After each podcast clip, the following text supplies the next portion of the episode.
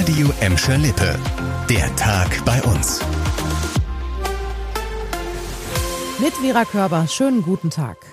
Ein 22-jähriger Gladbecker, dem versuchter Totschlag vorgeworfen wird, hat sich der Polizei gestellt. Er und ein anderer Gladbecker sollen laut Polizei am Montag bei einer Feier in Bottrop in Streit geraten sein. Der Mann soll mit einem Messer auf sein Opfer eingestochen haben. Dabei wurde der 28-jährige lebensgefährlich verletzt. Anschließend sei der mutmaßliche Täter vom Tatort geflüchtet. Vorgestern hat sich der Beschuldigte dann selbst der Polizei gestellt und wurde dort vorläufig festgenommen. Er sitzt jetzt in Untersuchungshaft. Inzwischen ist eine Mordkommission eingerichtet worden.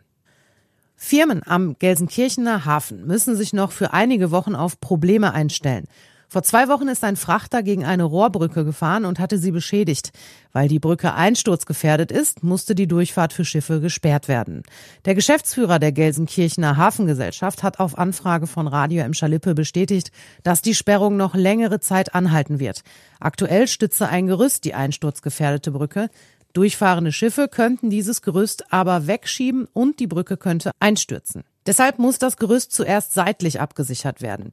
Weil dafür am Grund des Hafenbeckens gearbeitet werden muss, soll der Boden jetzt erstmal auf Bomben untersucht werden. Allein das soll wohl bis zum 10. Januar dauern.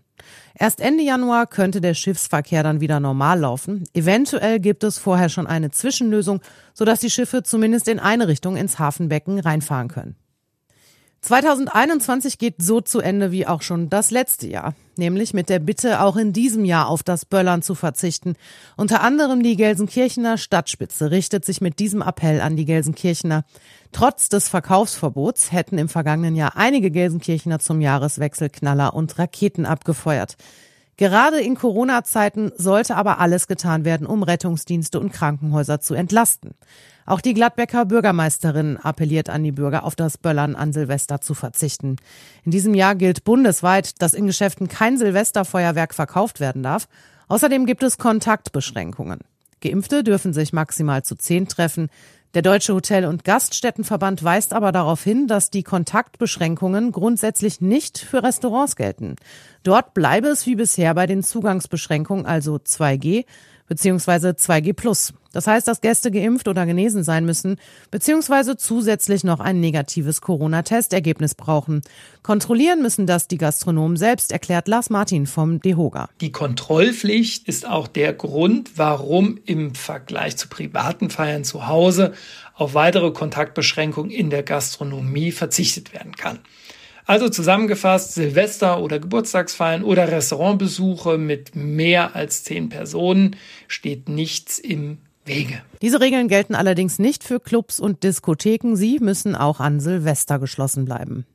Ein großer Feuerwehreinsatz hat heute den Verkehr auf der Bismarckstraße in Gelsenkirchen lahmgelegt. Gegen halb drei nachmittags hat an der Kreuzung Bismarckstraße Ecke Hauptstraße ein Keller gebrannt. Die Gelsenkirchener Feuerwehr musste zwei Frauen über die Drehleiter aus dem Haus retten. Wegen der Rauchentwicklung konnten sie nicht selbstständig aus dem Haus finden. Die Bewohnerinnen mussten mit dem Verdacht auf Rauchvergiftung ins Krankenhaus gebracht werden. Der Bereich um die Hauptstraße und die Bismarckstraße blieb für die Nachlöscharbeiten noch einige Zeit gesperrt. Das war der Tag bei uns im Radio und als Podcast. Aktuelle Nachrichten gibt es jederzeit auf radio und in unserer App.